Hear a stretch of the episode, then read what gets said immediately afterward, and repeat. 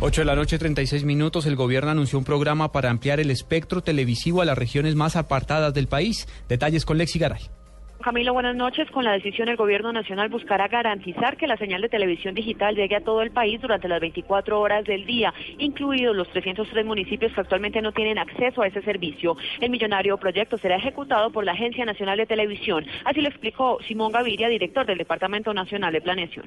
Hacer televisión abierta digital, estamos hablando de una inversión sobre 10 años de 70 mil millones de pesos, eh, haciendo uso de un arriendo de un satélite para poder llegar con 16 canales a todos los rincones de Colombia.